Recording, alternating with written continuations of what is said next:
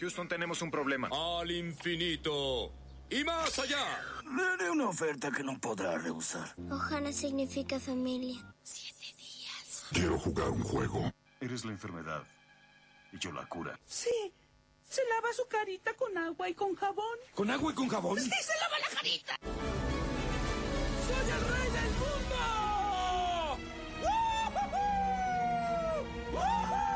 Y decir al enemigo que puede tomar nuestra vida, pero jamás nuestra libertad. ¿Estás hablándome? Sí, atentos. Empieza una para ver.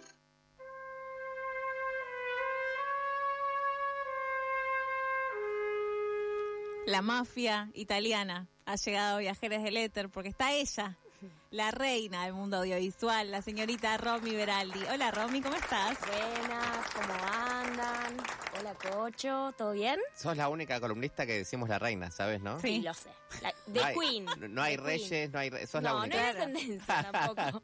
Todavía. Salvo la reina Sarasa, ¿no? La otra Bueno. reina de esta casa claro. porque, bueno, Pero ¿no? es otra especie, Claro. digamos.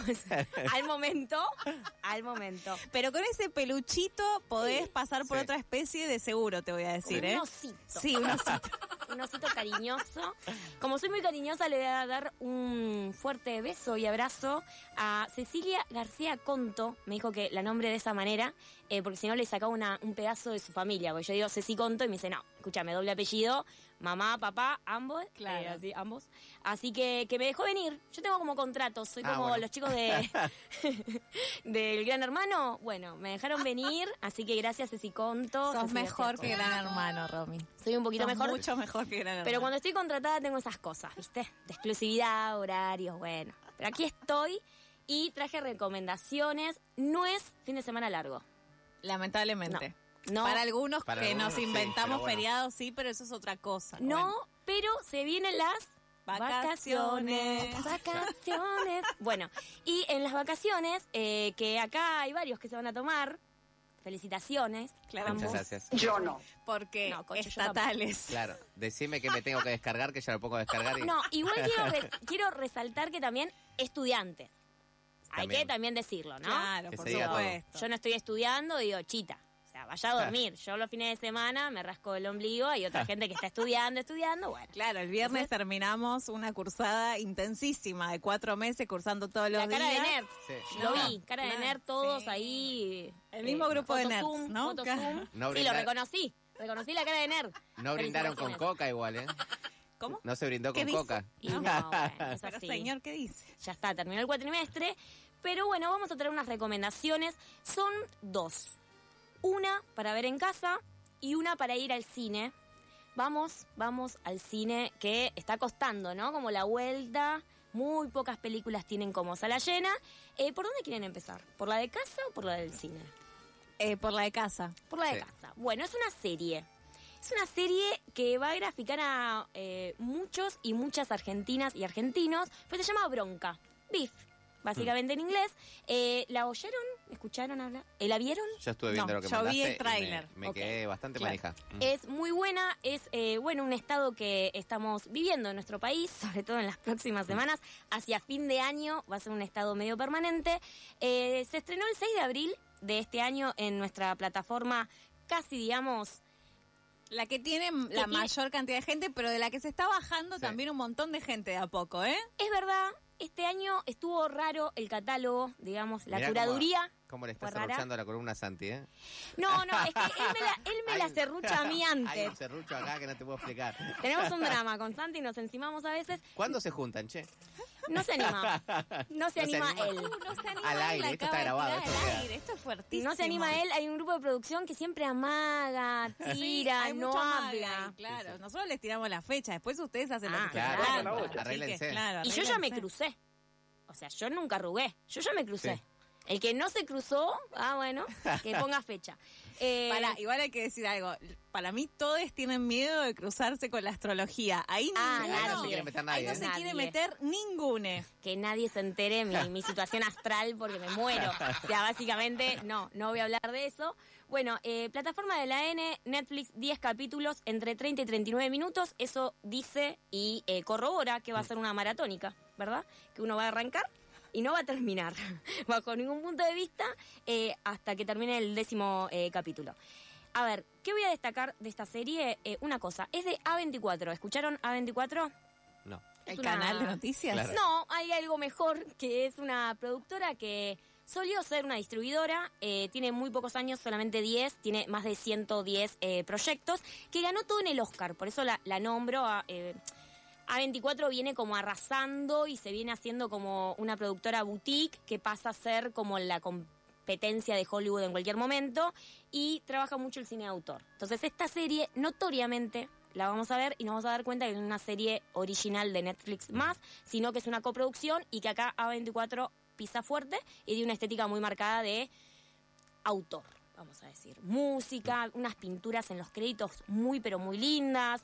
Eh, bueno, todo su plantel es asiático, tanto sus directores como actores principales, lo cual ya no vamos a ver a alguien eh, rubio, alto y de ojos celestes en la pantalla, sino que otra Y cultura. menemista. Igual No es raro, en el tráiler al menos me chocó un poco que es eso, caras eh, orientales, si se quiere, pero que es en inglés. Eh, tal Es cual. rarísimo. Es rarísimo y es rarísimo porque en esta serie eh, hay relaciones eh, familiares y la primer crítica que le hice es, bueno, al menos que cuando los coreanos hablan entre ellos, hablen en coreano. Bueno, ahí creo que hay un problema ya de Star System, ¿no? Un tema de Sí. que no estamos seguros si esos actores saben su lengua madre. Entonces, bueno, es muy posible que hayan sido criados ya en Estados Unidos y no solamente marketineramente sea la lengua eh, mayor, sino que hay que ver si los talentos inclusive saben hablar. Eh, yendo a la historia, son dos personajes que tienen un encontronazo en, en un garage de un supermercado. Se llama Dani y Amy. Dani está yendo a devolver unas garrafas para suicidarse. Decidió no suicidarse ese día, entonces dijo, ¿qué ahora con las 10 garrafas? La voy a devolver. Se pone de muy mal humor porque no se las quieren devolver. Dicen, mira, Dani, o sea, ya está, Ya la compraste, amiga, ya chao. está, anda yendo. Dani es Daniel, Amy es la mujer de esta historia. Y Amy viene con una situación muy particular, que es una emprendedora, es mitad eh, vietnamita y mitad china. Pensemos vietnamita en Estados Unidos, ¿verdad? La guerra Claro, perdida, sí. digamos, es la inmigrante que es de los ganadores de una de las pocas guerras que perdió Estados Unidos. Eh, entonces no es tan fácil de repente ser exitoso en un país siendo mitad vietnamita y mitad eh, china, muy laburante, tiene un emprendimiento de plantas y por primera vez lo va a vender a una multimillonaria y va a dejar de ser la dueña que hace todo y pasar a ser la CEO. Y ella fantasea que siendo la CEO va a trabajar un poco menos para estar con su familia. Familia a la cual no ama, o sea, Dato. matrimonio infeliz, y madre de una hija pequeñita, no sé si tan deseada, la verdad es que creo que un poco vino la familia perfecta y le dijeron, che, tenés que ser madre, ella aceptó. Pero es medio una mentira lo que ella planea. Planea ser más feliz con una vida que la verdad mucho no desea. Entonces, claro, cuando estos dos autos tienen el encontronazo, va a ser el puntapié para que ausencias emocionales vuelquen en ira y se empiezan a perseguir y sea un, un efecto viral y que no pare. O sea, es una película que arranca como la de Alex de la Iglesia, que arranca con un problemita que se solucionaba sentándose en un Dos bar minutos, y charlando. claro. Estos dos personajes no lo logran porque tienen muchos problemas personales y emocionales.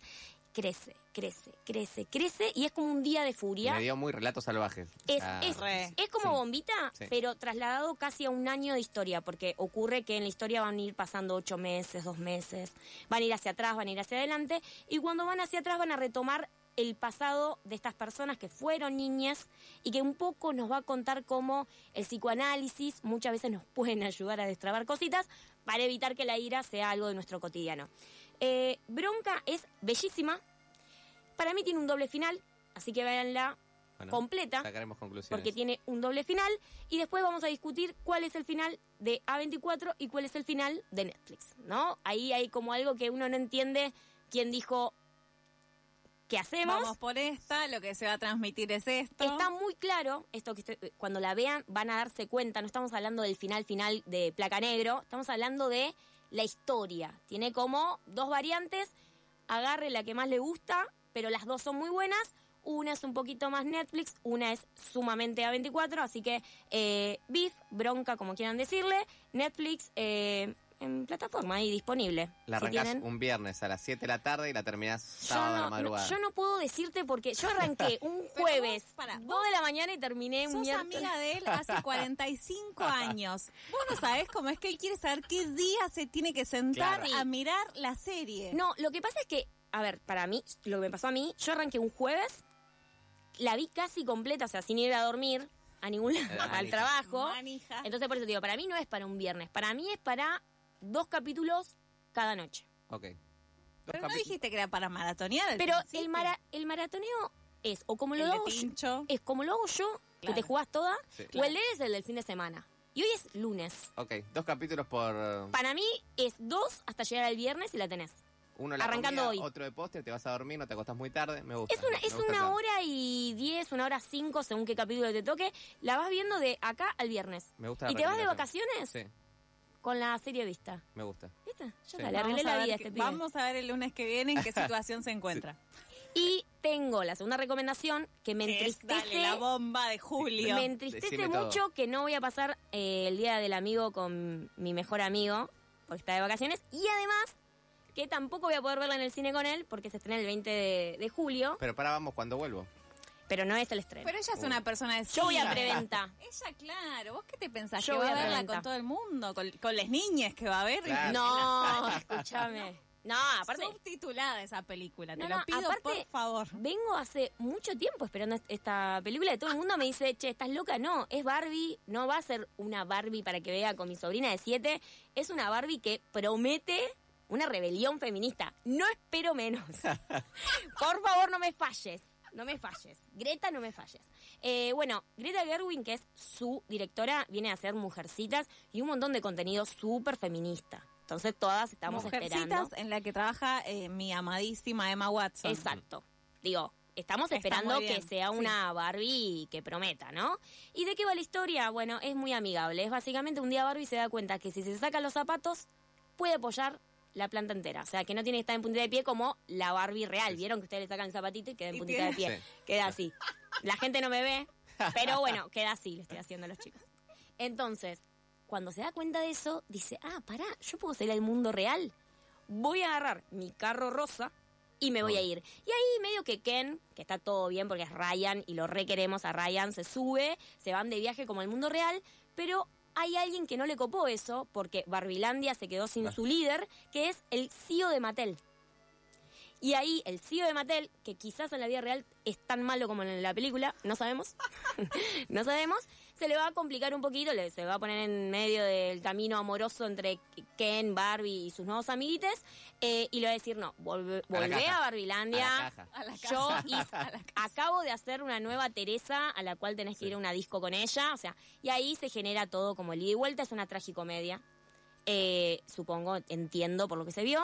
Eh, y es hermosa, digo, yo la veo y estoy fantasiada, estoy, no sé, como muy eh, excitada. El laburo Muy. de marketing que le están tirando a Barbie, aparte, es, espectacular. La Es cantidad enorme. de guita que hay, o sea, construyeron la casa de Barbie literal en Malibú. O sea, vos la ves con un dron desde arriba, Sí, es espectacular. Sí, y de hecho eh, los eh, actores están haciendo gira por Latinoamérica. No vinieron a Argentina, pero por ejemplo, México fueron todos. Ah, vamos a presentar a México, Barbie. Entonces, digo, es una película que de presupuesto de marketing, bueno, no quiero volver a otra columna, ¿no? Pero debe ser eh, bastante grande. Así que bueno, eh, 20 de julio, vayan al cine. Digo, no es nacional, lo comprendo, pero queremos ver una Barbie un Pero poquito cada más adulta. entrada nos ha enseñado Santi que Exacto. cuenta. Sí, entra al Fondo Común de Cine. eh, igual, bueno, nada, el cine está, sigue estando en emergencia, pero, pero siempre ayuda. Ir al cine hace que el cine no muera y obviamente podemos hacer una de afuera, una de adentro, una de afuera, una de adentro y hacer todo mucho más amigable. Así que bueno, estas dos recomendaciones, eh, Bronca y Barbie. Después me dicen. Hermoso. Espectacular. Bueno, Gracias, ha pasado Romy Beraldi haciendo su columna en Viajeres del Éter.